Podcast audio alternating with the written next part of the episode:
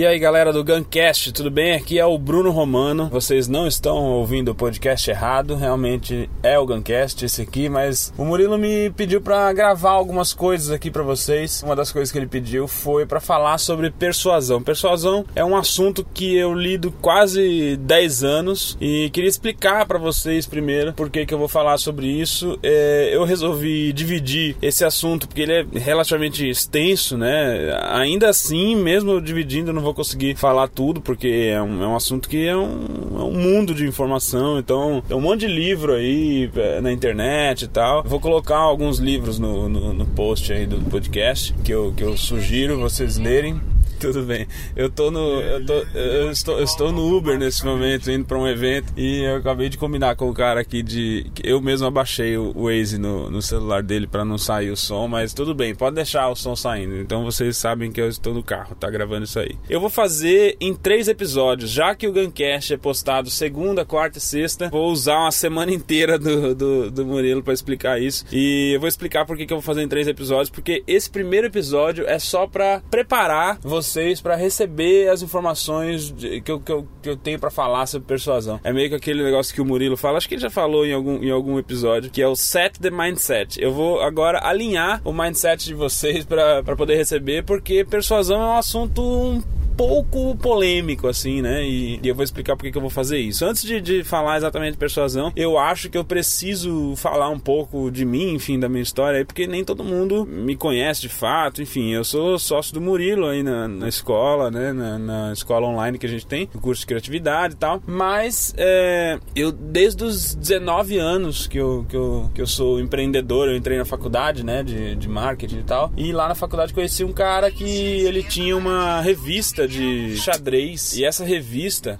era uma publicação bimestral de xadrez. E aí o que, que ele fazia? Ele mandava a revista para assinantes até que ele descobriu um nicho muito interessante que era o lance de xadrez nas escolas. Isso encantou ele de, de, de como o xadrez poderia, podia ser utilizado nas escolas e tal, como ferramenta pedagógica, né, para desenvolver nos alunos é, as coisas como disciplina, raciocínio lógico, essas coisas e tal. E aí ele pirou nessa ideia e a gente resolveu transformar a revista dele num, num projeto pedagógico de inclusão de xadrez nas escolas. E eu fiquei responsável pela parte de marketing, parte comercial e tal do negócio. A gente descobriu que muitos jogadores de xadrez estavam é, é, é, trabalhando nas escolas como professor, né? Então, tipo, tinha uma aula de xadrez lá na grade curricular. E a sacada que a gente teve foi que o tempo dele era finito. E se a gente dependesse dele para dar aula, a gente só ia poder ter duas ou três escolas aí como cliente da gente e tal. E, e é um negócio que não, não, não tinha como escalar escalar. Então o que, que a gente fez? A gente criou um curso de onde ele dava o curso, né, de capacitação dos professores da escola. Então a gente chegava, eu chegava numa escola, apresentava projetos, benefícios, né, do xadrez como como ferramenta pedagógica e tal. E aí a escola meio que assinava o projeto da gente, né, comprava o projeto e tal. E ele passava uma semana capacitando, uma semana assim, era, às vezes era três aulas, duas aulas, dependendo da quantidade de professores. A, a, a escola escolhia, então tinha escola que botava o cara de educação física física, tinha escola que botava o cara de matemática e tal, não sei o quê. E aí formava-se uma, uma, uma, um grupo de professores que seriam capacitados por ele, por esse cara. E aí a revista ela entrava como material didático das aulas de xadrez. Então, metade da revista era conteúdo informativo de xadrez, o que era uma grande sacada porque os assinantes continuavam recebendo. Era muito bom para os dois lados. Os assinantes recebiam a revista que eles estavam acostumados a assinar de xadrez e tal, com notícias, com jogos analisados dados e tal, não sei o que. E a outra metade da revista era só de exercício, de aula e tal. Então o assinante podia fazer isso e, enfim, é, também ter os benefícios da escola, né? E a escola recebia os exercícios. Imagina você receber uma apostila onde tem, também tem um bocado de notícia daquele assunto. Então era, era incrível. Essa, essa solução foi muito legal. E aí a gente fechou muita escola, muita escola. Eu lembro que eu, isso foi Recife e tal. Eu fechei as principais escolas, assim. Eu, a gente conseguiu fechar contrato com elas porque o projeto era muito bom. E isso aumentou muito o poder comercial da revista também. Imagina que a escola é um ambiente muito bloqueado, assim, para entrada de, de, empresas e tal. E a revista ela tava nas mãos de, dos alunos de, de, sei lá, das principais escolas da rede particular do Recife. Então valorizava demais uma página, um anúncio na revista e tal. Enfim, foi um, foi um grande projeto. Só que, sei lá, eu achei que o projeto poderia ser muito melhor do que ele estava sendo. Na época, sim, eu achei que poderia ser melhor. A gente não fez, a gente, porra, era novo e tal. Era, inclusive era uma dificuldade minha, assim. Eu, eu tinha 19 anos, eu, quem me conhece sabe que eu tenho meio que cara de, de mais novo e tal. E com 19 eu tinha cara de muito mais novo. E para fechar era muito difícil, porque eu chegava lá, eu metia um terno assim pra tentar ficar mais velho e tal. E ficava tipo aquele guri de terno sentado na frente de um diretor do Salesiano, padre e tal, e não sei o quê. E, mas enfim, mas eu fechava. E eu, essa época eu estudei muito vendas, assim, estudei muito, muito vendas. Eu li muito, muito livro de vendas e tal. E eu ficava fazendo as coisas na parede, eu desenhava toda a estratégia. Eu traçava uma abordagem para cada cliente, assim, sabe? Isso é uma grande sacada, assim, quando você, quando você tem que abordar algum cliente, você tem que saber quem é esse cara, assim, você tem que conhecer o universo dele e tal. E aí eu sabia, tinha, tinha cliente que eu chegava nele de diferentes maneiras, assim, tinha cliente que eu chegava através de um evento que eu ia só para falar com ele, mas eu dava um migué que tava lá por algum outro motivo. Tinha, tinha cliente que eu chegava através de alguma indicação, tinha cliente que eu chegava, começava a fazer as coisas que o cara fazia e chegava nele, enfim. É, um, é uma grande sacada isso, assim, entender a vida da pessoa e como, qual, qual a melhor maneira de abordar aquela pessoa, que cada pessoa tem uma realidade diferente. E aí, beleza. Aí eu, eu como fazia marketing, eu tinha entrado no curso de marketing para trabalhar com comunicação, assim. E isso era uma, era uma grande experiência, mas eu tinha, sei lá, até, até virar essa, esse, esse negócio palpável, né, que virou de venda e tal, não sei o que, eu tinha, não sei, 20 anos, por aí, 21. Já ganhava uma grana muito maior do que todos os meus amigos de 20 anos e tal, mas não era aquilo, assim, que eu tinha ido buscar na faculdade e tal. Eu queria trabalhar numa agência de publicidade, eu achava que era um mundo totalmente diferente e tal. Eu falei, cara, eu vou sair fora. Eu era sócio dele e tal, e falei, velho, pode continuar e tudo. Vou sair fora, vou trampar numa agência. E larguei isso, que era uma parada já, tipo, meio promissora, né? Tava meio confortável para mim já e tal, muito novo. E eu larguei pra ser estagiário numa agência em Recife, que era tipo uma grande agência em Recife e tal, mas eu ganhava, sei lá, 400 pau por mês, assim, sabe? Meio período estágio. Porque era o que eu queria fazer e eu morava com a minha mãe, eu não tinha conta pra pagar, então todo esse dinheiro representava pouco para mim, né? E aí eu fui trabalhar em agência de publicidade e foi muito legal, assim, esse período, eu adorei e tal. Mas assim, eu tava num nível de, de negócio, assim, tava muito mais avançado do que os outros estagiários, não porque eu era foda e tal, mas pô, que eu já tinha estudado, já tinha passado por outras coisas e tal. E aí eu tive uma ascensão muito rápida na agência, assim, sabe? Com tipo três meses de estágio, eu já fui contratado e depois fui promovido, depois promovido de novo e tal. Passei uns, acho que uns três anos nessa agência. Foi uma agência que eu aprendi muita coisa, assim. Inclusive, através dessa agência foi que eu conheci o Murilo. O Murilo na época tinha a, a Cartelo lá, que era empresa de, de site e tal. E a gente fez um projeto junto, nem lembro qual foi. E aí que eu comecei a me interessar pelo stand-up também, porque eu, eu lembro que eu tinha o Murilo no Orkut e via umas fotos dele assim de show e falava, pô, legal isso aí, hein, cara, vou ver, não sei o quê. E aí fui assistir um dia e ele falou, cara, é isso aí, é uma parada e tal. Eu falei, ah, eu escrevo umas paradas aí de humor, né? Porque eu tinha um blogzinho assim e tal. Ele falou, ah, vamos fazer. Ele tava meio que recrutando pessoas para fazer em Recife, porque no começo ele tinha que trazer gente de fora e tal. E aí eu comecei a fazer stand-up nessa época também. Enfim, passei um, um, tempo na agência e isso foi, acho que foi 2007, se eu não me engano, assim, que eu entrei na, na agência de publicidade e, sei lá, 2006 talvez. E aí, depois de três anos na agência de publicidade, eu meio que enchi o saco de, de, de agência, assim, e, e eu queria ter o outro lado da moeda. Enquanto a gente criava a estratégia na, na agência, criava as, as, peças que iam ficar prontas para o ponto de venda e tal,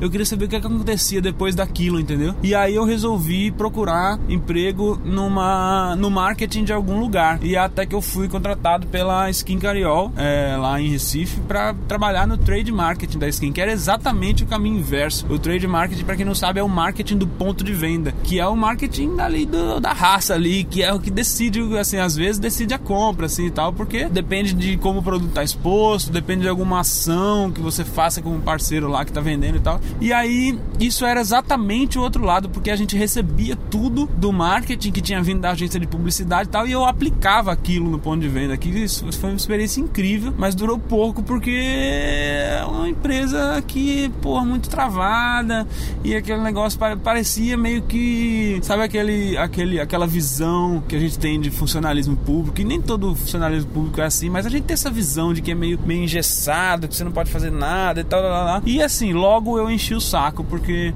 porque eu não consegui me adaptar nesse tipo de ambiente, assim. Mas foi uma grande experiência. E de novo eu tive um contato muito forte com vendas, assim, muito. Porque cervejaria é uma guerra.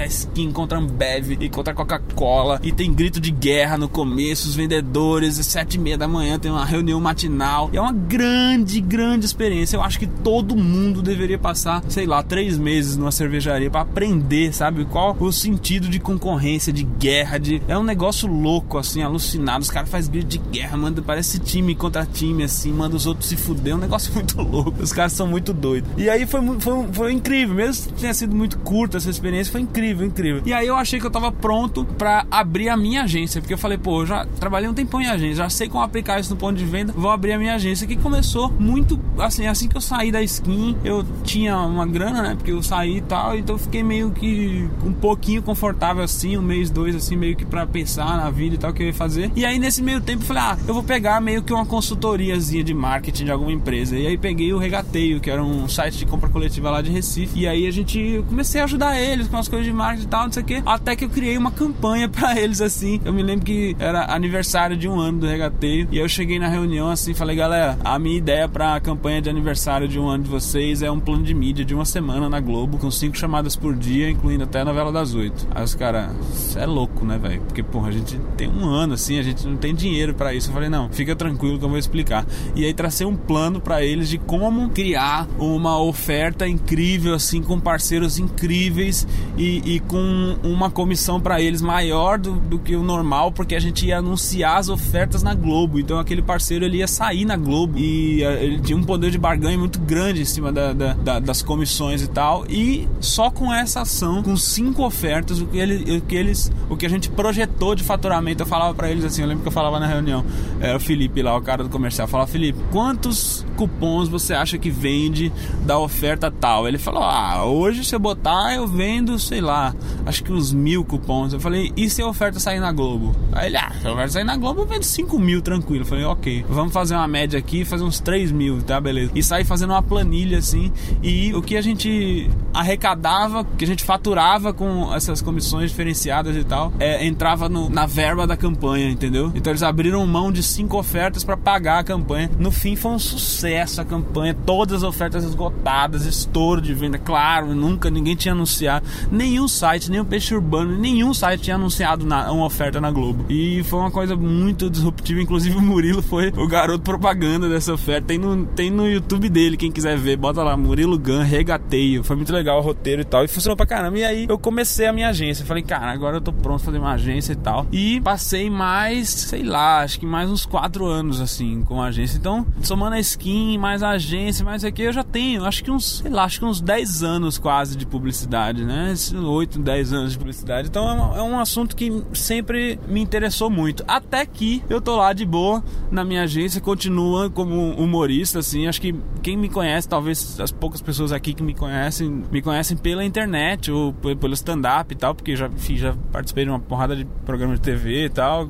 Às vezes as pessoas me conhecem disso. Não sabia dessa, de toda essa história, por isso que eu tô contando. E eu tô lá de boa, tô indo fazer um show em Arapiraca, interior de Alagoas, com o Murilo. E ele tinha acabado de voltar da Singularity, assim, e louco, como ele sempre foi e tal, e falando a viagem inteira, e velho, parada muito louca, Singularity, negócio exponencial, não sei o que, tal, tal, tal. E eu vou fazer um negócio que eu tava já querendo fazer, pá, sabe, esses cursos, esses workshops que eu tô dando é, de criatividade e tal, vou transformar isso num curso, vou dar pela internet e tal, impactar mais pessoas, porque a Singularity dá essa pilha na pessoa de ter que impactar um bilhão de pessoas em 10 anos, as ideias. E ele voltou empolgadérrimo e falou isso pra mim. E eu pensei, porra, do caralho isso, cara, muito bom, porra, que massa. E dei várias, várias dicas para ele de como colocar isso na internet tal, na viagem e tal, de boa. E aí, velho, depois de uns três meses, ele falou, cara, lembra aquele papo lá que a gente teve e tal? Eu falei, lembro. Falou, pois é, eu vou tocar isso agora.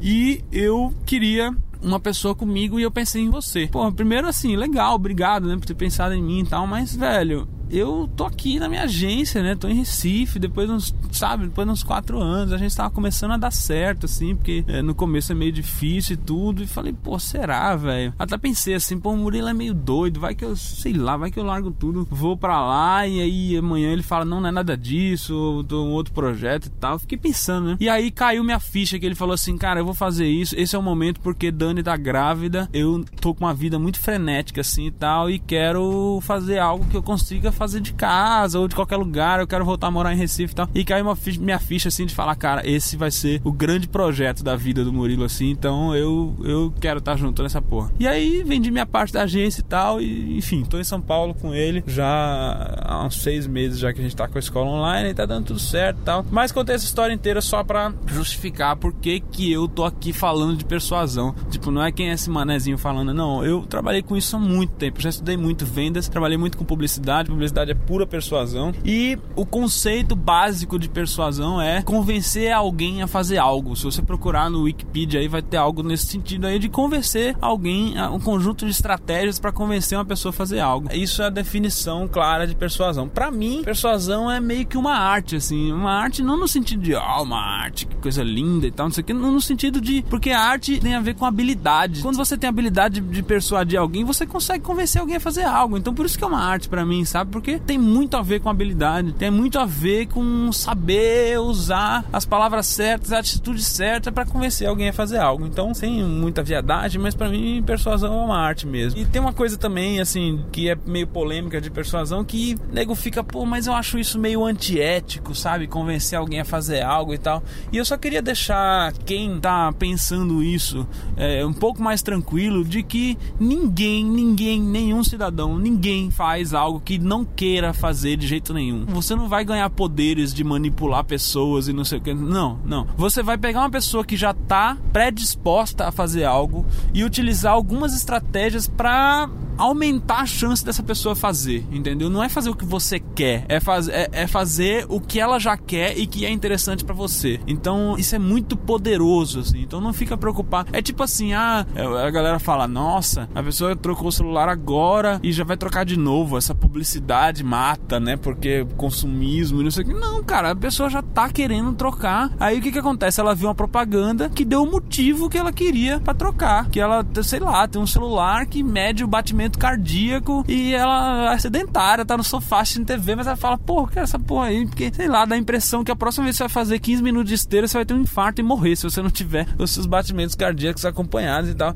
Então, assim, isso é publicidade, isso é convencer alguém a fazer algo, é um gatilho que gera uma ação e isso é pura persuasão. Então, não é antiético, não fica preocupado com isso, não entra nessa noia e tal. É uma coisa legal e tal, uma coisa gostosa de fazer e não faz mal, tá? Porque a pessoa não vai fazer nada que não queira. E aí, por que, que eu tô dividindo isso em três episódios? Porque no primeiro episódio eu vou falar só sobre estratégias assim. Eu dividi em três pilares assim, eu, eu chamo de vendedor, comprador e oferta. Isso não serve só para quem tá vendendo alguma coisa, né? Como porque convencer alguém pode ser vender uma ideia, pode ser convencer alguém a fazer algo. Então entenda como vendedor o cara que, tipo, você que vai tentar convencer alguém a fazer algo. Comprador é quem você tá tentando convencer e a oferta é o que, assim, é o que, sabe? É o que, que você vai fazer, o que, que, o, que, o que, que você quer que essa pessoa faça, né? Mas se você for vendedor, pode usar essa analogia ao pé da letra mesmo, porque enfim, oferta seu produto. É, é, como você vai vender, o comprador é seu cliente, o vendedor é você. E aí, no próximo episódio, agora esse episódio foi só para dar esse, essa setada mesmo de mindset, assim, entender por que persuasão é importante, como você pode usar e tal, não sei o que. No próximo episódio eu vou falar muito sobre vendedor e comprador. E no terceiro e último episódio eu vou falar mais sobre a oferta em si, como fazer oferta e como, tipo, como isso que você tá querendo que as pessoas façam tem que ser estruturado para que ela faça.